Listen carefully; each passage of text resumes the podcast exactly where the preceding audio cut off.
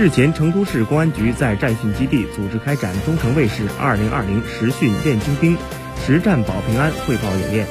当天下午，特警支队黑豹突击队员、武装巡逻特警、安检排爆队员及全市各区市县局巡警近七百人集结列队。演练场内枪声响起，特警支队队员依次击发，精准命中靶位，实战演练正式开始。来自天府、高新、武侯、温江四个分局的四支快速小组展开竞技对抗，既要比速度，又要比精度。